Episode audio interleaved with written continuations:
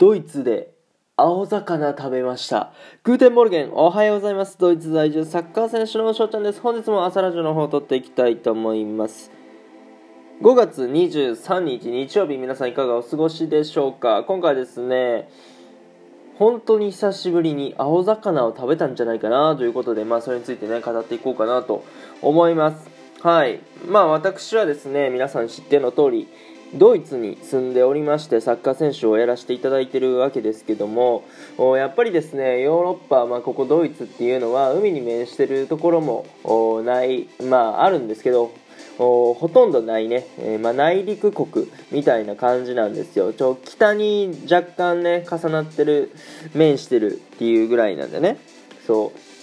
うなんですけどまあ言うたら今までの生活あんまりね魚を取れてこなかったと。うん、あいうことなんですけども最近ですね食事の改善、ねえサッカーのパフォーマンスを上げるためにえー食事のね、えー見直しをしたんですよね。そう。でその中でまあぜひとも青魚を摂取しておきたいと、うん、青魚にね含まれてる油とかあまあその青魚自体のやっぱりタンパク質タンパク源っていうところでね、まあ、この2つの理由からやっぱり取りたかったわけですよ。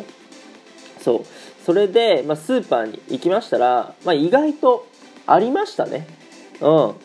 なんかさヨーロッパは魚ないでっつってあの鮭とかエビとかしかないわみたいなもう先入観で、えー、いてたんですけど、まあ、よくよく探してみたら、まあ、普通のスーパーに売ってましたね。そう切り身切り身みたいな感じで売ってて。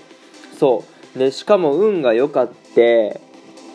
1.79ユーロだいたいそうですね200円ちょっとなんですけども、まあ、それが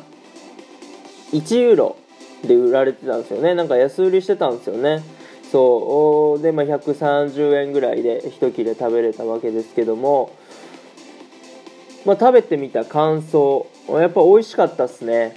そう。でしっかり脂身があってで身もしっかりしてて。で、まあ、久しぶりに青魚を食べたんですけどやっぱ魚って美味しいっすね、まあ、今まで食べてきてた魚がなんかねアラスカ産の白身魚とか、うん。まあ、ニシンとかそういうのしか食べてこなかったんですけどまあここでねちゃんと青魚を取るっていうことができたしこれからもちょっとね取っていこうかなと思います。うん。まあこれでねえーっとそうライブの中でちょこっと喋らせてもらったりして、えーなんかねいろんな方に調べてもらったりとかあこういうのあるよとかね、えー本当に優しいリスナーさんに恵まれたなと思っております。はい。というところでまあ食事のね改善を行ってまあ続けてまあ自分に合ってるかどうかはねちょっとわからないです。ただこれはね一応やってみてよかったら続けるし悪かったらまあやめるしっていうところなんで、まあ、今実験段階なわけですけどもまあ前に進むためにはね何かチャレンジしないといけないなというところなんで、えまあ、食事の改善頑張っていきたいなと思いますというところでね今回の話がいいなと思ったらフォロー、リアクション、ギフトの方よろしくお願いします。お便りの方にご質問、ご感想とお待ちしておりますので、どしどしご応募ください。今日という日がね、良き一日になりますように。アイネンシェネタクのビスダン。チュース